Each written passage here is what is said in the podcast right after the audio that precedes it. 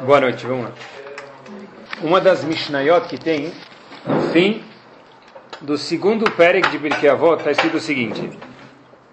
Rav Tarfon Hayom Katzar Ve'amelachá Merubá. Tradução, o dia é curto e o trabalho tem bastante trabalho.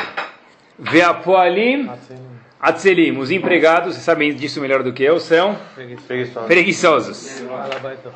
Ve'asachar arbe, o salário ele é alto.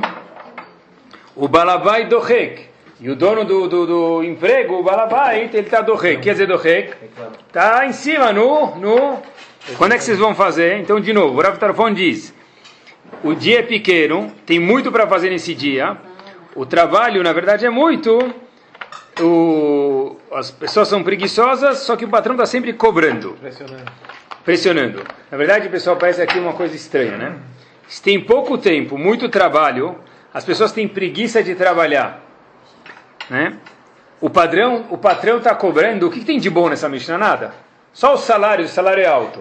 Mas a única coisa que tem de otimista aqui é que o salário é alto, porque o tempo é pouco, o patrão não para de te encher, muito trabalho, quer dizer, aparentemente aqui é meio uma situação meio deprimente na situação. Paga bem. Né? Paga bem, paga bem, tá bom. Na verdade, os, os funcionários são quem? Pessoal, nós somos funcionários aqui no negócio, com ou sem crachá. O patrão é a Kadosh Baruchu. O dia é o nosso dia mesmo. O dia é curto, o trabalho é longo. Nós, empregados de Hashem, quer dizer, seres humanos, somos preguiçosos por tendência, natureza. O salário de Hashem é grande, Hashem está sempre cobrando da gente. Tive pensando uma vez, qual é a maior brahá que existe para a pessoa? Vem um rabino na casa dele, por exemplo, ele fala, me dá uma berahá. Que berahá a pessoa quer? Que bênção ele quer? Saúde. É? Ah, ele fala, isso ele quer ter saúde. Em outras palavras, arihut yamim que você tenha longa vida. Bom, vida longa. Uma vida longa boa. Que Isso mesmo, vida longa boa, você tem razão. Vida longa com saúde. Em árabe se diz abal mil ashrin. Você tem 120 anos de vida. Tá bom. Pessoal, talvez um dos maiores castigos que pode existir, tem uma coisa muito curiosa, não vi isso escrito, mas pensei, escrevi, então agora está escrito, é o seguinte, um dos fatos mais curiosos que tem, a maior bênção é ter vida longa. Qual que é uma das maiores? Se a gente for se a gente for ver, de fato a Torá assume isso por enquanto, quer ver? Está escrito lo aleno. Uma pessoa que faz uma haverá, tem pecados lo aleno, que a pessoa é chamada que é hayav karet. Esse é, esse é o castigo dele. O que quer dizer karet? Diz Rashi, zar'on ichrat, lo aleno, os filhos do indivíduo vão embora, quer dizer, vai ter poucos filhos, veiamav nichratim, a pessoa vai viver pouco. Quer dizer, isso aqui é um pecado, é um castigo da pessoa chamado caret. Então, diminuir a vida da pessoa é algo que é extremamente grave. Pode ser um segundo. Reuven, longe da gente, está na máquina lá do, da UTI. Alguém desliga a máquina. Quando a proíbe, desliga a máquina, o indivíduo é chamado chofer da mim, um assassino, de acordo com a. Mesmo que era um segundo, ele estava de coma. Se a permite, sim. Se a não permite, não. Quer dizer, por um lado, a gente vê que Arihut, minha vida longa, é fantástico, e o contrário, tirar a vida de alguém é gravíssimo. O outro lado da moeda, minha gente, é o seguinte: olhem que curioso. Qual seria, talvez, uma das notícias mais tristes que pode existir para alguém? Quer dar uma notícia triste para alguém? É? Você vai viver para sempre. É isso aí, meu amigo. Acabei de escutar. Você foi sorteado por Aladim. Teu número de telefone foi sorteado. Você tem três pedidos ou um só? Você prefere um só? Tá bom. Vida, é, tá bom. Eu quero viver para sempre.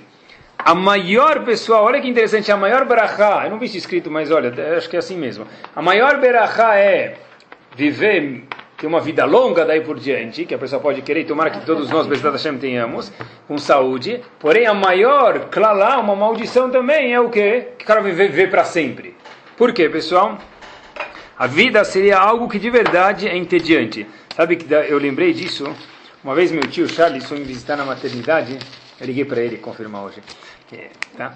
Ele, ele, de repente, no elevador da maternidade, quando foi minha esposa teve, deu a luz, faz uns dois, dois anos e pouco atrás, ele me contou, não sei porquê, na verdade eu não sabia porquê, mas agora eu sei, tá? é, é nada se perde, tudo se transforma num filme. Olha que interessante. Ele me contou que tem um filme, eu nunca vi esse filme, tá? Mas ele me contou, é, chama, é um filme bem antigo, velho, chamado Retrato de Dorian Gray. Já ouviram falar? O que, que é esse filme? Disse, ele me contou isso aqui na, na elevador na maternidade, lembra até onde? Até hoje. O filme é mais ou menos assim, que o indivíduo estava com exatamente os anos, não sei, mas não faz diferença agora. Ele tinha 35 anos de idade e ele olhou esse indivíduo para um retrato que tinha dele com 20 anos de idade. Quando o indivíduo viu isso, ele falou: Puxa, olha, passaram-se 15 anos, né? Eu gostaria de poder, de novo, ser igual ao que eu era naquele porta-retrato. E aí ele se viu com aqueles 20 anos, gostou, e ele não sabia que tinha alguém escutando ele, magia, ficção, e de repente ele ficou com 20 anos. Só que se passaram-se um ano de vida, ele estava com quantos anos? 20 anos de idade. Passaram-se dois, três anos, quantos anos ele tinha? 20 anos de idade. Passamos de 10 anos, ele tinha 20 anos de idade. Esse indivíduo agora já estava com 50 anos de fato, no RG dele. Só que aparentemente ele tinha quantos anos de idade? Mantinha-se com uns 20.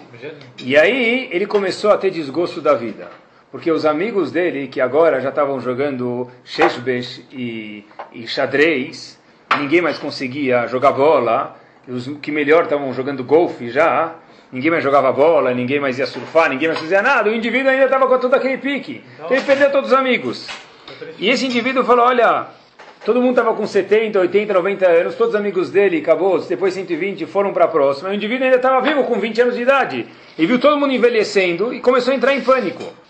De repente ele viu que está todo mundo ficando velho e doente e, o cara não saia do lugar, perdeu todos os amigos. Aí ele pediu para Hashem: Olha, eu quero voltar a ficar velho. E depois de, parece que ele fez muita tefilá, não sei como é, é exatamente o filme, mas ele ganhou o Aladim, voltou para ele e fez com que ele ficasse velho. Então, por um lado, tá? Não sei se que, que o, em Hollywood quiseram dizer com isso, mas eu vou falar o que eu quero dizer com isso, tá? Por um lado, uma berachá gigante que a pessoa tem Erechut Yamim. Por outro lado, a pessoa viver para sempre é coisa triste. A própria Gemara diz, o Havruta, ou Mituta. Quando um próprio Rav viu que ele, que ele acordou numa geração onde ele não conhecia mais ninguém porque ele estava vivendo para sempre, ele falou: Eu prefiro morrer se eu não conheço ninguém. Alguém que vai viver para sempre e todo mundo está indo embora, isso aqui é uma coisa que não é legal.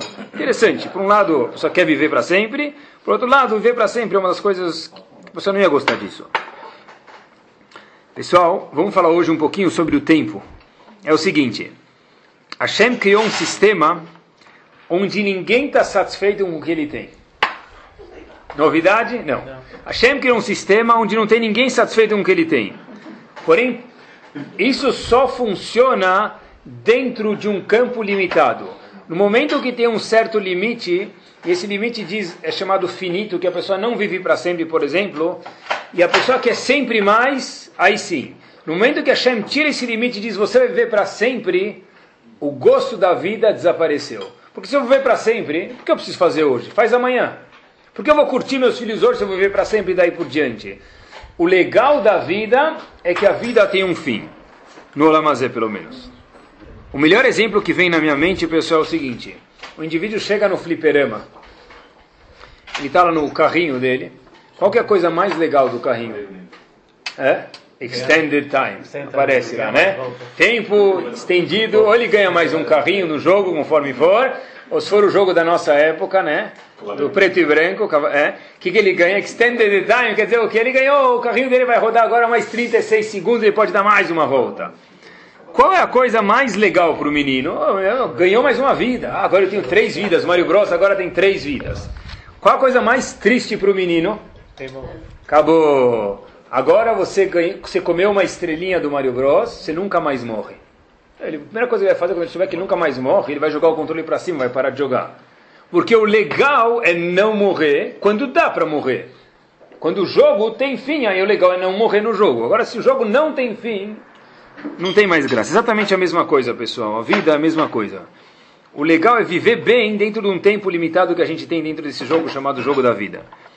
Cada dia que o Yehudi acorda, a gente fala Modé Anilefanecha Melechai vekayam shechezarta binishmati bechemla, vírgula, rabai munatecha. Obrigado, Hashem. Obrigado que você me deu mais um dia de vida. digo maiusculamente, com ou sem crise. Mais um dia de vida de Akadosh Baruch É um presente. Hashem deposita para gente, pessoal, imagina que uma pessoa recebe todo dia 86.400. Todo dia. Só que tem duas cláusulas. A primeira cláusula é que é conta pessoal, que nem cartão de crédito, e intransferível. Já explico para vocês. E a segunda é, as mulheres vão adorar, é obrigatório gastar esses 86.400 hoje. Segundos. Meu amigo, vai deixar todo mundo feliz. Imagina que legal. Essa é a época do man. Do man era assim, o cara quer economizar para amanhã, eu quero mais é gastar tudo hoje, vou ver bem hoje. Meus amigos, somem as horas do dia 24 horas em segundos, dá exatamente 86.400. A cada dia de manhã que a gente fala moderno lefanecha, depende de que horas ele acorda, é óbvio. Né? Então, acorda meio-dia, ele já perdeu na conta. Mas Hashem diz, olha Habibi, você tem um depósito de 86.400 na tua conta, ele é pessoal, não dá para dar para o teu filho, para tua esposa, eu vou dar outro para eles. E você tem que gastar tudo isso hoje. Bukra, amanhã é outro depósito. Sabem que o Ben Ishai diz algo muito curioso? Que tem um inyan, existe um inyan, de acordo com a Lahá, de fazer festa de aniversário. Eu não sei se precisa convidar 300 pessoas ou 500, se precisa ter palhaço, teatrinho ou fazer um buffet, eu não sei, eu já não sei. Tá bom? Isso. Mas o Ben, mas o ben Ishai diz que existe um inyan de fazer festa de aniversário. Por quê? Agradecer a Kadosh Baruch que ele me deu mais 86.400 vezes 365 dias. É um presente, é um agradecimento para Kadosh Baruch É como se fosse uma pequena, é isso mesmo. É, queria falar para vocês, pessoal, já que a gente está falando de tempo, como, o que quer dizer usar o tempo? Esse tempo que a Kadosh Baruch deu para a gente, que é precioso mesmo. O Zohar diz que a pessoa deve. O cara, vamos dizer assim, de acordo com o Zohar, sabe quem é? É um indivíduo que ele chega no fim do dia e fala: Ah, meu amigo, eu usei o meu tempo. Hoje, minha nem e voltar lá para cima. Vão tirar, não é mais disquete, vão tirar mais é, pendrive. Hashem vai tirar o pendrive de cada um chip, colocar no computador mestre dele e descontar, ver o que, que eu fiz hoje. E nesse dia eu vou poder falar para Kadosh Baruch a Kadosh Baruchu, eu usei meu dia perfeitamente. Diz o Zohar, esse é um indivíduo que é o cara, esse é a pessoa, esse é um indivíduo. Ele pode falar para Hashem, olha, eu usei bem meu dia. Se a gente vê, na verdade, dentro da Torá, a gente fala isso. Dentro da Torá está escrito que Avram viveu tantos anos e tantos anos e tantos anos. O que, que interessa tanto saber quanto ele viveu? O que interessa saber quantos anos Sarah viveu? Diz o Zohar para a gente que a Torá vai ensinar para a gente que cada dia que ele viveu, ele viveu. Não é anos que ele, se for no registro dele, você vai ver que ano ele nasceu e quantos dias ele viveu, quer dizer, de, do, do, RG dele. Viveu, quer dizer, ele produziu durante aqueles anos. E diz o Zohar mais uma vez, produzia usar propriamente cada dia da pessoa. Tem um passo que todo mundo conhece ele, Sefer Bereshit, na Parashat de Bereshit, a gente fala esse passo no Kiddush. Vamos ler e traduzir ele. Vaichal Elohim Bayom HaShevi'i Melachto Ashirasa. Vaichal terminou, Deus, Bayom Hashevi no sétimo dia, o trabalho que ele fez. Vaishbot, Bayom Hashevi. No sétimo dia ele descansou. Mikol Melachto Ashirasa. De todo o trabalho que Kadosh Baruchu fez na criação do mundo. Esse passuk, ele é bem defeituoso aparentemente. Por quê? Hashem terminou de trabalhar ele descansou no sétimo dia. Mas em quantos dias ele criou o mundo, diz o Pasuk? Vai Elohim Bayom Ha Shevi'i. Como assim? Hashem trabalhou sete dias e no sétimo dia ele descansou? Então, ou ele trabalhou, ou ele descansou no sétimo dia. Como o Pasuk diz, Vai Elohim Bayom HaShevi. No sétimo dia Hashem parou de trabalhar. Quer dizer, ele trabalhou sete dias, e no sétimo próprio ele trabalhou, parou e descansou. Ele descansou trabalhou no sétimo. Dizem Ramim para gente que no sétimo dia Hashem trabalhou descansando. O que quer dizer isso? No sétimo dia Hashem criou um conceito, que no sétimo dia é o Shabat, Hashem criou um conceito chamado Menuchá. Menuchá é o que? Descanso. Hashem respondendo à pergunta, trabalhou sete dias? Qual foi o trabalho dele? Criar o descanso. Diz Rav Yaakov Kamenetsky Zecher Tzadik Kadosh de Bracha, Muchach Mizeh, no livro dele, Met Yaakov, um livro sobre Parashat Shavuot. Muchach Mizeh, obrigatoriamente, a gente vê daqui claramente, de Menuchai Inyan Hiuvi, descansar é algo obrigatório. Fato é, diz Rav Yaakov Kaminetsky, que Hashem teve que criar um dia onde a Kadosh Baruch próprio descansou. Vezohi, ele diz ele, Vezonavkuta, mi inyan shlili. Diz Rav Yaakov Kaminetsky, Habib, cuidado com a armadilha. Tem diferença entre descansar e ser um cara bater. Bater é um, o que é bater? Pessoa que não faz nada. Descansar é indispensável. Esse é o Shabat. Se bater, ser um ponto morto, não fazer nada, isso é diferente. Ou seja, o seguinte, pessoal, quando a gente fala de aproveitar o tempo, sempre se fala de aproveitar o tempo, queria lembrar que aproveitar o tempo inclui nisso descansar. As pessoas hoje se vangloriam, olha, eu sou um cara ocupado, eu não tenho tempo nem para almoçar nem para jantar. Eu sou o the man. Se for ver, super-homem, eu sou o super-homem na Terra. É claro que se às vezes ele está ocupado, ele fez um bom negócio, graças a Deus, isso é bom. Mas uma pessoa que tem uma rotina, fala, estou ocupado, eu não tenho tempo nem para... Eles falam, né? Não tenho tempo nem para aquilo, para nada não tenho tempo. Para nada, não faço, consigo fazer nada. Almoçar, almoço de pé. Isso, ele, ele, ele coloca as asinhas dele, vai, almoço de pé. É claro que não é obrigatório almoçar meia hora de almoço. Ele pode ter um minuto de almoço, comer um sanduíche de atum, jantar bem, ou vestir, sei lá, tá bom? Não estou falando agora que é obrigatório ter 43 minutos para sentar almoçar. Mas não é para as pessoas se vangloriar que ele vive que nem um, um, um tormento. Diz Hashem, aproveitar bem o tempo é importante, mas menuchá é parte de aproveitar bem o tempo. Qual o problema então, pessoal? O problema, como diz Rav Kamenetz, que é batalá, é quando a pessoa não aproveita o tempo dele. É o mesmo indivíduo, dou um exemplo para vocês, daqui a pouco a gente volta melhor sobre isso, Bezat Hashem, que ele ficou sem almoçar. É o mesmo indivíduo que saiu sem tomar banho de manhã quando ele queria tomar banho. É o mesmo indivíduo que falou que não tem tempo para ir rezar com o Minyan. Ele vê o seriado de 4 horas e meia à noite, e se ele perder aquilo, Barmenan lo aleno Shalom. Então, aquilo, isso é batalá. Quer dizer, a pessoa ter uma vida um pouco mais calma, isso não quer dizer não aproveitar o tempo. Isso é aproveitar o tempo. Agora a pessoa não consegue tomar um banho de manhã quando está calor, ele faz se sentir bem, mas depois à noite ele precisa ver três horas e meia, porque se ele perder a novela, que, que, que, que conversa ele vai ter com a empregada dele? então isso é grave. Repete? Ou ver o jogo, né? Conversa vai ter com tá? Isso, isso é a diferença, pessoal, entre batalá, entre não fazer nada e aproveitar bem o tempo. Aproveitar bem o tempo não é uma contradição a descansar. É claro que durante a semana pessoa vai trabalhar mais, no Shabbat descansar um pouco mais. Tem uma Mishnah em Shabbat, pessoal. Eu já vou. As mulheres tenham paciência um segundo, tá? Por favor.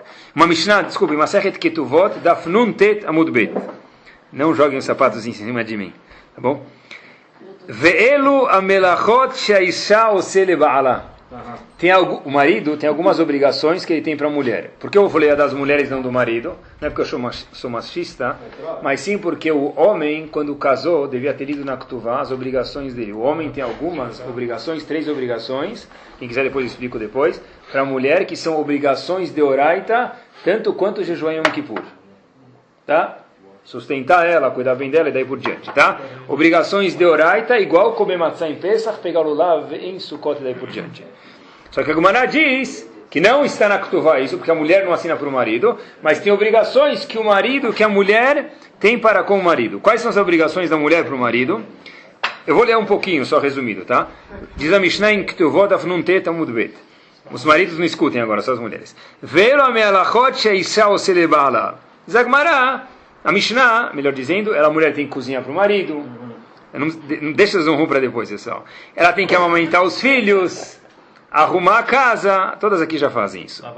Diz a Mishnah. Tem outros exemplos, mas vamos encolher. O marido foi gentil e colocou uma ajudante em casa. Diz a Mishnah, nesse caso, já não precisa mais cozinhar e lavar. Porque não, vai fazer a cachruto, mas ele não vai ficar lá descascando batata e daí por diante, ela não precisa mais fazer isso. Stein, ele colocou duas, diz a Mishnah, estou lendo a Mishnah só, a Mishnah em Ketuvot. Se o marido já colocou duas ajudantes em casa, Tá bom? Deve ser que a Mishnah foi escrita no Brasil. Duas ajudantes. Aí a mulher já tem outras isenções. Três ajudantes, ela não precisa nem fazer a cama mais para o marido, deixa elas fazerem. Não. Quatro ajudantes da Mishnah. Quatro, está escrito: a mulher senta no trono real Shalom Israel. Ela pega o iPod dela escuta a música árabe e está liberada. Quatro, quando tiver quatro ajudantes na casa, assim está escrito na Mishnah, podem procurar depois. A mulher senta na, não sei se inclui motorista. A mulher senta no trono real e tchau. Pode ficar lá escutando música. Essa é a primeira opinião. Rabeliezer escutou isso. Rabeliezer escutou isso e ficou bravo. Falou, como isso? Que é isso sentar no trono? Rabi Eliezer falou, mesmo que ela tenha mil ajudantes, sentar no trono, ela precisa fazer alguma coisa. Alguns trabalhos eu vou obrigar ela a fazer ainda para o marido. Por que disse Rabi Eliezer? Rabi Eliezer falou uma frase famosíssima. Sheabetalá meviali de she'imum. Ficar sem fazer nada traz a pessoa she'imum. O que é she'imum? Yiddish. Diz Rashi, não. Shigaon. Majnun. Louco ficar sem fazer nada deixa a pessoa louca. Ou seja, Rabeleza ele fala que mesmo que ela tenha muitos ajudantes, de fato, na técnica, na prática, não precisasse fazer nada. Ainda assim, a mulher tem alguma obrigação, por quê? Para que ela não fica com sheimum. Ficar sem fazer nada traz sheimum. que é sheimum? Diz Rashi, shigaon. Shigaon é ficar bobo. Começar a formar teia de areia na cabeça, ele fica bobo. O sonho de todo mundo é aposentar. O cara mais coitado do mundo é quem? Quem que se aposenta, Razito? Ele agora fala, não tem mais nada para fazer. Que bobo que eu aposentei. Estou avisando vocês antes de se aposentarem. Tá? Então, na verdade, a gente vê que esse conceito de não fazer nada de acordo com a Alahá é grave, porém isso não tem nada a ver com o Menuhá, que é descanso. A experiência ensina para a gente um pouquinho, pessoal. É muito mais difícil um gênio trabalhar do que uma pessoa com dificuldade produzir. Repito. O que é mais difícil? Eu vou falar para vocês com convicção mil.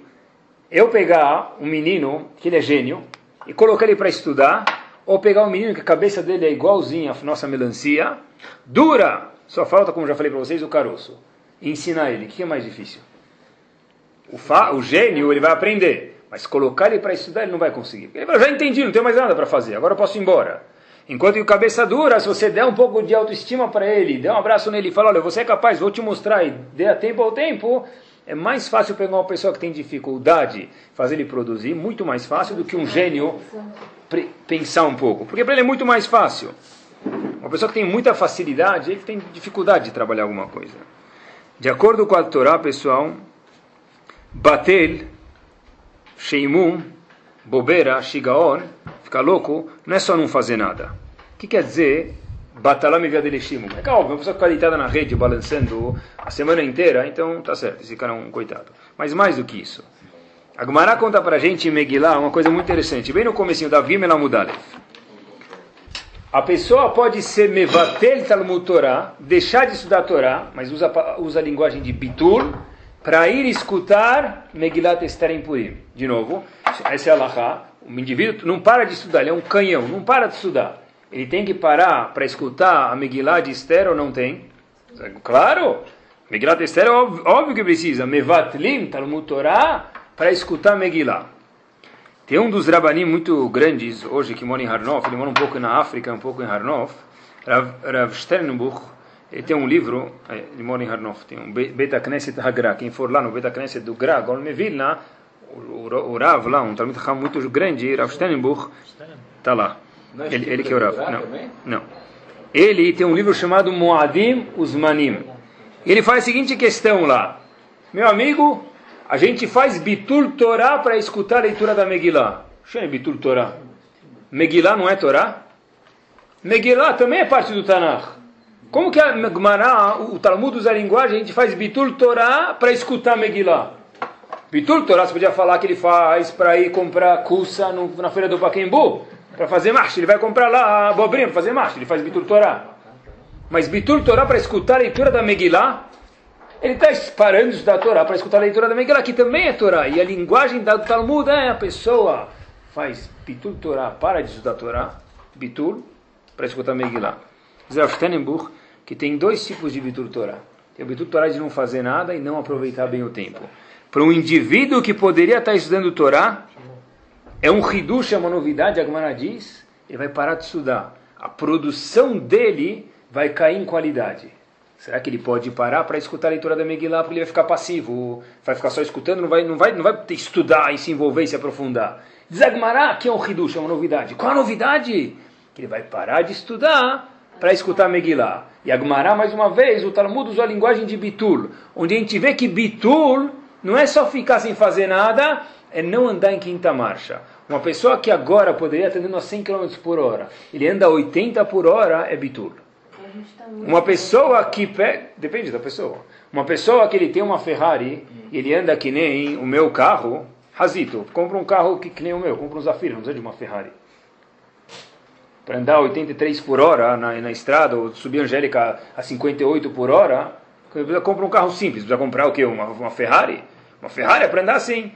Senão é um bitul de Ferrari. Então a palavra bitul é, não é ficar parado, é não utilizar potencial. o potencial. Isso é chamado bitul asman. Não é só ficar sem fazer nada. Rav Shach tem, tem algumas cartas que ele fala para Bachurei Shiva, a ideia se aplica para todo mundo, é que uma pessoa que pode estudar Gemara, ele fica falando Teirim, ele está fazendo bitul Torah. Diz Shach, um indivíduo que pode estudar Torah nessa meia hora, ele fica agora o dia inteiro, ele passa o dia inteiro dele fazendo Tehillim, diz Rav Shach, ele está fazendo bitul Torah. Mas como ele está? Por Porque a Gemara falou Mevatlim, isso é chamado bitul. Porque a Gemara é mais ah, para um homem, claro. A mulher não tem obrigação nem mitzvah de Torá. Porque a Gemara, claro, a Gemara é o, é o coração de... A Gemara é o cérebro de Akadosh Baruch Hu. Tá bom? É claro que ninguém está falando que é proibido fazer Teilim. Mas se é o ceder do cara que você fez estudou hoje, eu falei Teilim, então é claro que isso, se a pessoa pode estudar uma coisa a mais, é claro que ele deve estudar mais.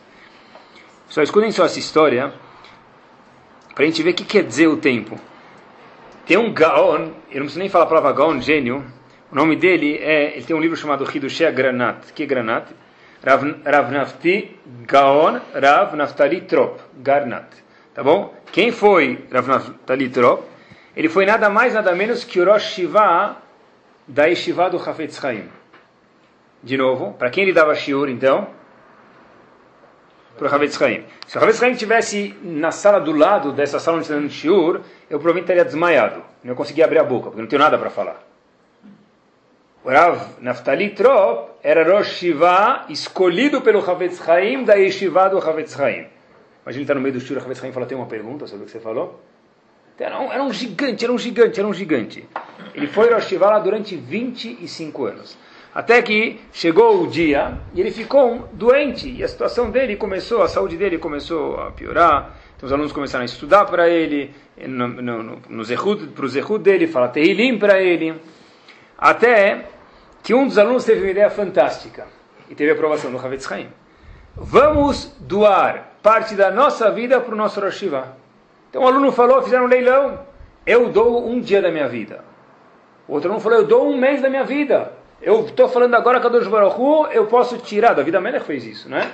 Tirar um pouco da minha vida e dar para o meu Rosh Existe esse conceito. Um dos alunos falou. Adam Arishon, desculpa, Adam Arishon fez o David Amelech.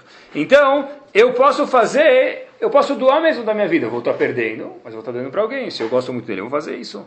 Até que um aluno falou: Eu dou um ano da minha vida. Somaram tudo isso, colocaram na calculadora e deu um total de cinco anos de vida. Só que eles falaram: Olha, se a gente pode ter mais do que cinco anos, por que a gente vai ter só cinco anos? Tem uma pessoa que a gente ainda não fez o, o, o leilão com ele. Quem era o indivíduo? Nada mais, nada menos que o Havetz Haim.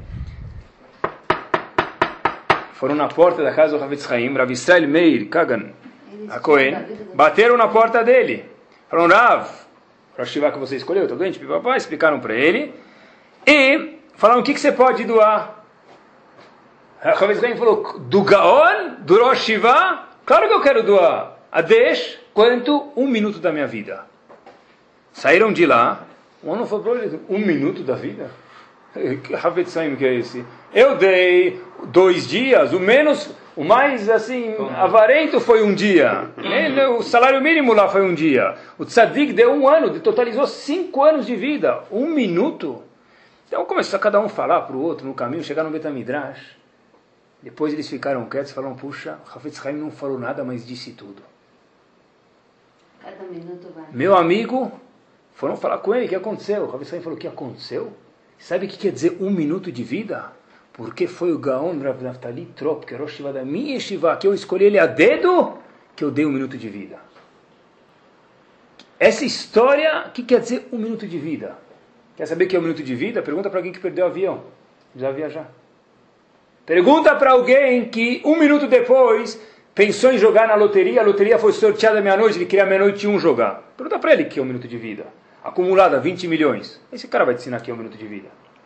Um minuto de vida é um minuto, isso que o Ravetz Haim foi falar. É um minuto de vida. Pergunta para alguém que falou uma besteira alguma vez lá aleno.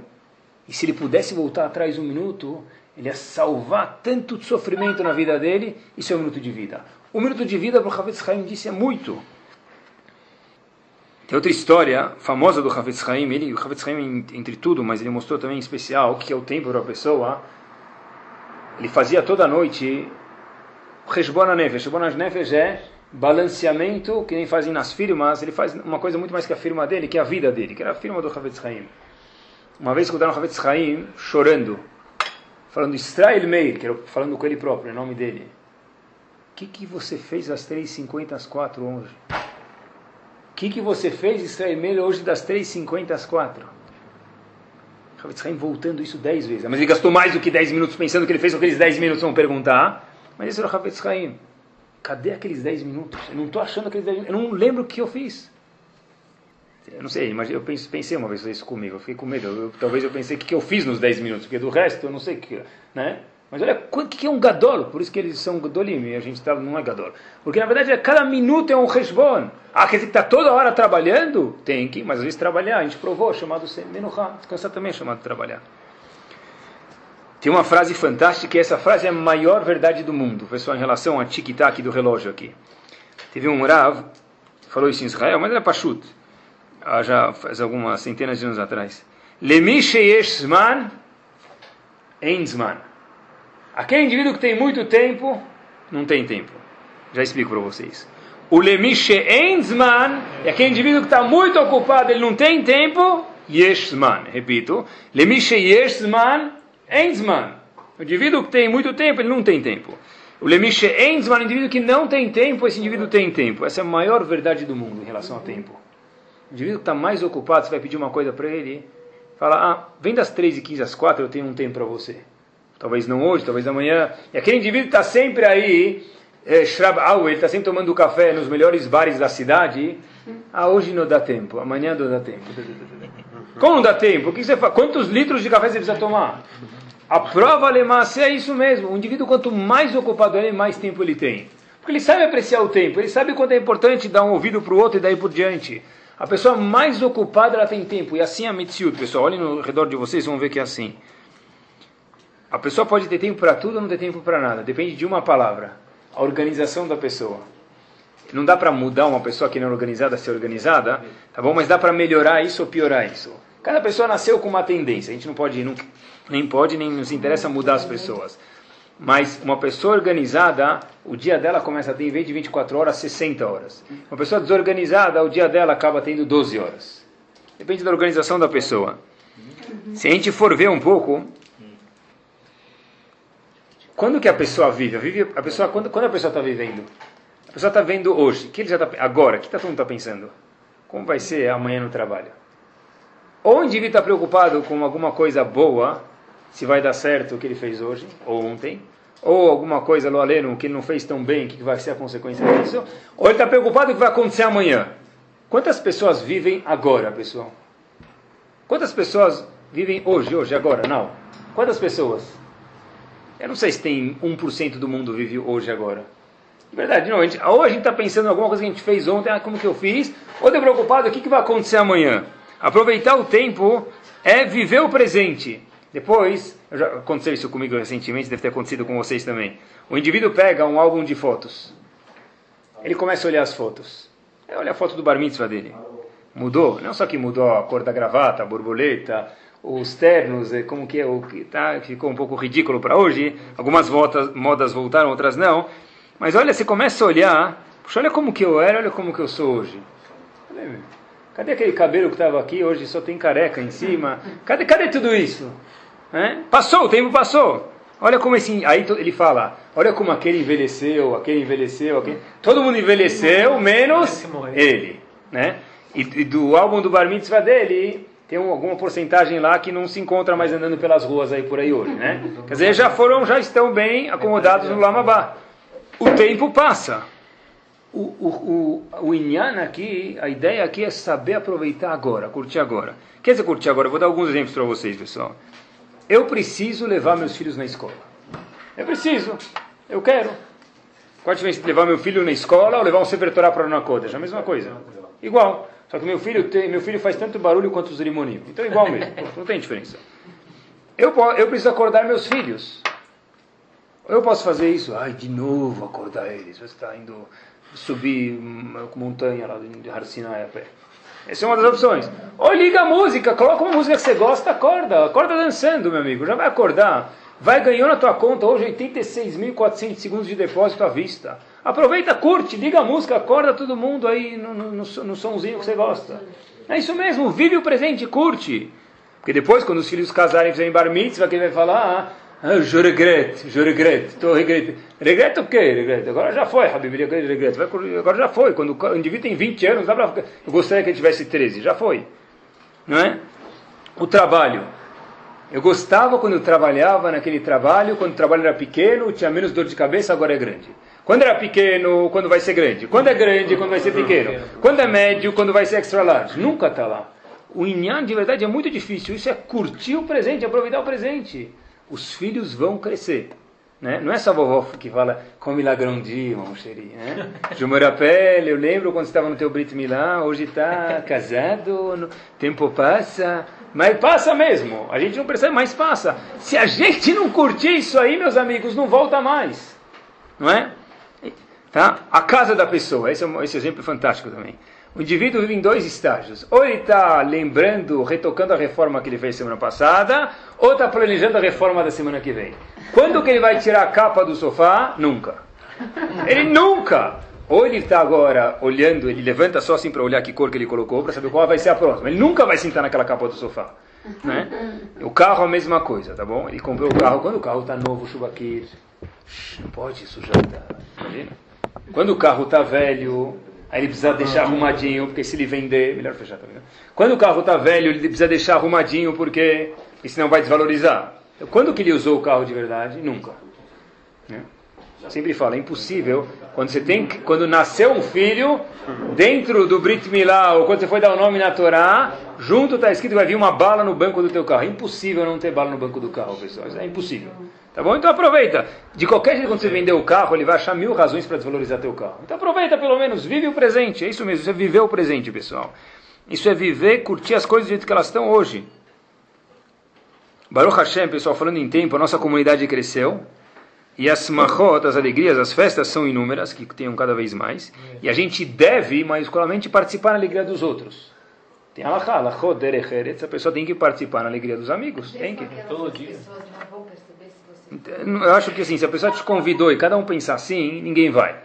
Então, por um lado, é difícil agora que eu falo para vocês, mas a pessoa tem que participar na alegria dos outros. É parte, isso aqui é parte, na, na sinagoga, ou no bar mitzvah, ou na festa, o que for, tá? Mas tem que levar uma coisa em conta e fazer um equilíbrio, pedir para Hashem ajudar para fazer esse equilíbrio, pessoal. Eu vi uma história de um diretor de uma escola em Estados Unidos, que tinha um aluno lá que estava sempre com um sorriso, está né? sempre com a piada do português atrás da orelha, está sempre contente. De repente, esse aluno, esse diretor chega na escola e vê o aluno mal-humorado, com uma cara meio esquisita. Falou, olha, o que aconteceu? O que aconteceu? Aconteceu alguma coisa? Aí o menino falou, olha, diretor, eu tô, sou muito próximo de você, vou te contar uma coisa, um, tem uma coisa horrível dentro de mim, eu sou um menino ruim, eu sou um urachá. Como urachá? O que aconteceu?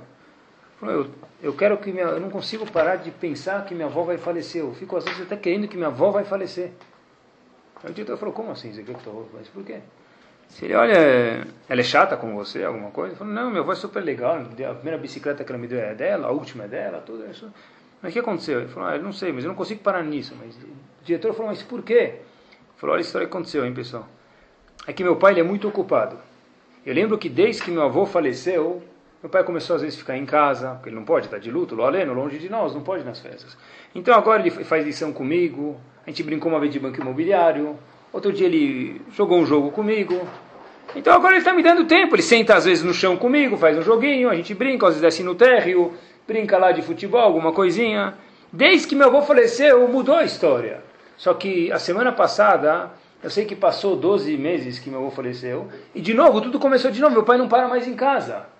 Então, eu sei que está errado isso, Rav, mas eu não consigo pensar.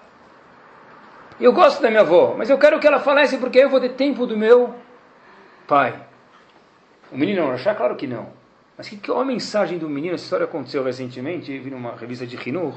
Qual, qual é o ponto da história, pessoal? Que tem que ir nas alegrias. Mas tem que fazer um balanço. Às vezes a mulher vai, às vezes o marido vai, às vezes vão os dois, voltam mais cedo. Vezes, eu não sei, tem que pensar como que faz isso. Tem que pedir para a Shem ajudar. Mas que as pessoas, falando em tempo, precisam do nosso tempo. Cada um de nós é um diretor.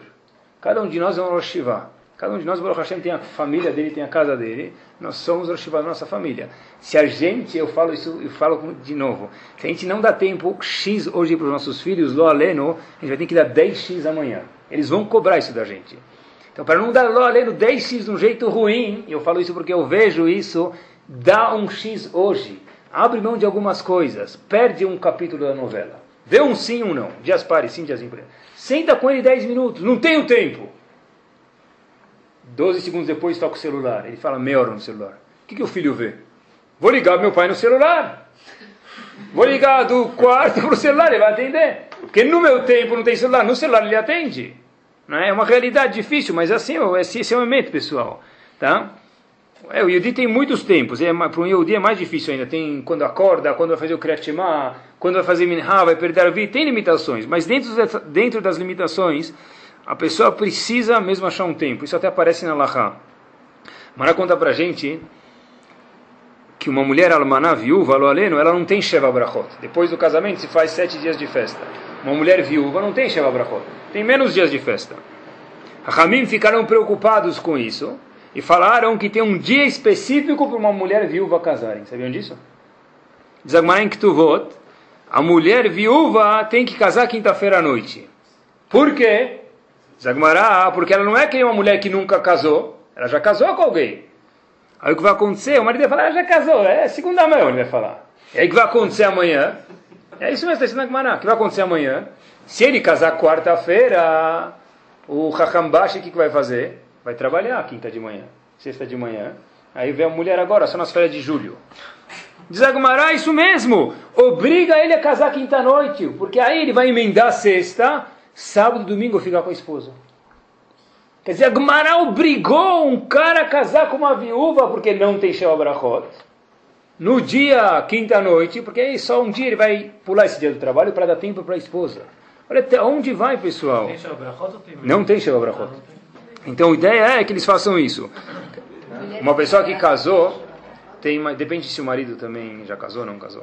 Mas o ponto todo é uma mulher, por exemplo, que casou pela primeira vez e o marido também, Está escrito, tem um malachá, tem um passo na Torá. Naki e ele beto shanachat. O indivíduo tem que estar limpo para a casa dele um ano. Quer dizer, limpo para a casa dele um ano. Não que ele tem que limpar a casa um ano, tá bom? Limpo para a casa dele um ano, é, ele tem que estar um ano que tem, tem alachot. Se ele pode sair à noite de casa, viajar. Ele precisa ir para a China fazer uma importação. Tem que perguntar para um rabino se pode ir. Tem, casos pode ser haverá da Torá. Haverá da Torá. Que nem comer Mac, Mac, Mac, Mac, Mac, McDonald's. Tá bom? Haverá da Torá. É, está escrito que tem horas que tem que dar tempo. Isso é perda de tempo? Não tem coisas que. Isso é o tempo, isso é o tempo, isso é usado para o tempo, pessoal. Tudo dentro da Torá tem seu tempo. Mesmo Hametz. Agora é a hora do Hametz, daqui a pouco pensa. Tem hora que Hametz é proibido. E tem hora que tem, pode comer Hametz. Não só que pode, se você não pegar pão e não comer em casa, você não pode fazer bricata Amazon, não pode fazer Shabbat, não pode fazer nada. Tudo dentro da Torá tem o tempo, pessoal. Só curiosidade, como que eles faziam algum tempo atrás, quando não tinha relógio, na época de David Amelech? Não tinha relógio. Esse tic-tac hoje em dia que vende por. Uh, compra relógio, uma dúzia, compra 20 reais, compra uma dúzia de relógios na 25 de março. Não sei quanto tempo dura, mas dá para né, quebrar um galho. Então, isso aqui é novidade. Há, há, anos atrás, há séculos atrás, como que as pessoas faziam? Davi América precisava acordar meia-noite. Para quê? Não tinha novela, pessoal, não tinha novela. David Amelech, meia-noite, acordava para estudar. Ele colocava uma harpa, esse era o alarme dele, era outro tipo de alarme. Não tinha tomada, mas ele colocava uma harpa. Está escrito que passava um vento toda vez meia-noite, que esse era o ciclo da natureza, e forte e quando o vento esbarra na harpa, mexe as cordas, fazia barulho. Com esse barulho, Davi Amelech acordava. Eles achavam jeitos de acordar. Quem quer acordar, acorda. Quem não quer acordar, não tem alarme aqui. Eu já falei para vocês uma vez, eu tenho um amigo que estava no, estava no uma vez, uma vez não, algumas vezes. E cada vez que eu vinha lá de manhã, nove, às vezes nove e meia, dez e meia da manhã, ele estava apertando o snooze button. Sabe aquele snooze? Dar para seis e meia, snooze, aquele botão do alarme que cada nove minutos ele toca de novo. Tá? Das seis e meia às onze, nove e meia, dez. Quantos snooze já deu? Razito do snooze, né? Ele que mais apanha da gente. Tá? Mas é isso aí, pessoal. Achar tempo para as coisas e tem, se a pessoa quiser. Qual é o único dos avós que teve todos os filhos dele tzadik? Todos. Yaakov. Está escrito Yaakov, teve 12 Shvatim, das 12 Shvatim todos foram tzadikim. Avram, em contrapartida, teve Ismael, que não era tzadik. Yitzhak, em contrapartida, teve quem? Esau. Os avós, a gente não tem nem ideia quem eram os patriarcas. E cada um deles teve algum furo. Yaakov teve um filho, quer dizer, entre aspas, né, tem razões disso espirituais, mas Yaakov teve todos os doze filhos de Tzadik. Qual a definição desse gigante que foi o provedor, o gerador das doze tribos? O que estava escrito no cartão de Yaakov? Um era comerciante, o outro, vamos dizer que ele é encanador, daí, esse é o trabalho. O que está escrito sobre Yaakov? Ishtam. Está escrito no cartão de Yaakov, celular tal, endereço tal. Qual a sua profissão? Diz a Torá para a gente. Ishtam Yoshevolim. Uma pessoa íntegra que senta e usa o tempo. Esav, que é o Urachá do time, o irmão dele. O que estava escrito no cartão de visita de Esav, no cartão de crédito de Esav? Que companhias faz parte? Está escrito Ishtzait. Um cara que estava caçando. Nada de errado. Diz Rashi. Ishbatel. O que quer dizer Ishbatel? A gente traduziu. Não é que não faz nada. É que não produz. Pode ser que não faz nada também. Mas não produz conforme o potencial que a pessoa tem. Se uma pessoa pode brincar com o filho e ele tem, não precisa nem de muito tempo, pessoal. Se a pessoa tem cinco minutos, esses cinco ele dá para o filho, vale muito mais do que uma hora no celular, MSN, internet e novela e outra coisa ao mesmo tempo. Muito mais. É cinco minutos. Yaakov era Ishtam, ele usava o tempo dele, enquanto que Esav, a definição de Esav, Esav é chamado Esav Arashá. Qual é a única razão que está escrito na Torá? Ish bater, o indivíduo inútil, que ficava lá perdendo o tempo dele vê a importância de usar o tempo de acordo com a Torá. Vi uma história, aconteceu, é, e aqui está a maior eh, prova de usar bem o tempo, pessoal. Aconteceu nos Estados Unidos, saiu numa revista chamada Mishpachah faz muito pouco tempo atrás. Se a gente lembrar, em especial, na história da Torá, hoje, se você vai para Estados Unidos, então, graças a Deus, o número de Shivot eu duvido que tenha uma pessoa no mundo que pode falar para mim o nome das estivot nos Estados Unidos. Não existe ninguém no mundo. Porque, graças a Deus, estivot são tantas que ninguém conhece todas. Nem sabe os nomes, quanto menos já foi. Baruch Hashem. Antigamente não era assim. Mal tinha um minyan, 10 pessoas que cumpriam Torá e cumpriam Shabbat, que é o mínimo possível. Se a gente for lembrar os nomes de, de, das pessoas em especial, claro que teve muitos que participaram, mas dois nomes que vêm à cabeça que participaram, que plantaram a semente chamada Torá nos Estados Unidos, foram Rav Aaron Kotler, maior yeshiva do mundo, Leikut, e houve outro Rav chamado Rav Shraga Faivel Mendelovich. Ele que fundou uma yeshiva famosa chamada Torah Vadat, Rav Yaakov Kamenetsky, Rav Pam, Kadosh Ibrahim eram yeshiva lá, e tem uma instituição de Hinur, de educação, que coordena todas as escolas judaicas de todos os Estados Unidos, chamado Torah Umsorah. Ele que, ele que fundou isso. O neto dele conta que ele era neto de um dos grandes tzadikim, Rav Shraga Mendel Favelovich, só que tinha uma desvantagem muito grande. Porque aonde ele ia, o que, que olhavam para ele? Você é o neto do gigante que fundou Torá nos Estados Unidos. Esperavam muito dele, sempre falavam para ele: Olha, ele contou a história da vida dele, tem um livro. Você é o Mendelovitz. Não esquece quem você é. O nome do neto era Moshe. Moshe disse: Olha, eu não estava pronto a ser um Mendelovitz. E com 17 anos, meu cabelo era um pouco maior do que o cabelo de um Bahur Yeshiva normal da minha Yeshiva. Era um dedo maior. E de repente, eu já estava cheio desse você é um Mendelovich, você é um Mendelovich, você é um Mendelovich. Eu queria ser, eu não queria ser um Mendelovich, eu queria ser eu, não queria ser meu avô. Meu avô faleceu, eu quero ser eu. De repente ele fala, olha, um, um pessoa lá, um rabino lá na Yeshiva, falou para ele, olha, por que você não lembra do teu avô? Lembra de quem você é neto? Vai cortar teu cabelo. Ele saiu da Yeshiva, tinha 17 anos de idade, pessoal. Saiu da Yeshiva, ficou um pouco em casa, ele gostava muito dos pais, só que ele viu que dentro de casa tinha algumas coisas que não estavam batendo. Shabat não pode fumar. Ele queria fumar no Shabat. Estamos falando de um menino que estava no Yeshiva e chegou a fumar no Shabat, essa história dele. E aí ele abriu uma loja de alugar filmes e joguinhos e começou a crescer, crescer, crescer. Só que cada vez ele lembrava dos dias que ele passava estudando no Yeshiva. Ele lembrava, ele tinha, porque até os 17 anos no Yeshiva, lembrava o que, que é vida de verdade. Vida de verdade é Torá, isso tudo é falso, pessoal. Eu falo para vocês com convicção isso. E ele lembrava, e tem mais uma coisa que ele carregava com si. O que ele fazia, ele fazia. A família dele nunca criticou ele em nada família própria dele não. A comunidade sempre falava, você é o Mendelovitch. Mas a família dele sempre abraçava ele, fumando ou não fumando no Shabbat, ou que, do jeito que for. Um dia, ele voltou da festa, não sei de que festa que ele estava, bem tarde, ele bateu o carro e ficou por sete horas desaparecido. Ninguém encontrou ele do jeito do momento do acidente após sete horas. Ele sai do hospital e às vezes a Shem manda alguma mensagem, lo um pouco mais forte para a pessoa e fala: Ó oh, meu amigo, acorda. Se quiser acordar, acorda, senão não. Ele falou: Olha, eu sei que isso aqui é um chamado de Akadosh Baruchu. Ele tinha agora 32 anos. Passaram-se quantos anos? 15 anos, 17 aos 32. Ele voltou para Leikut e depois de um tempo foi para Jerusalém, onde hoje ele trabalha ajudando jovens a não fazerem o que ele me permitam disse, a burrice de sair do caminho da Torá.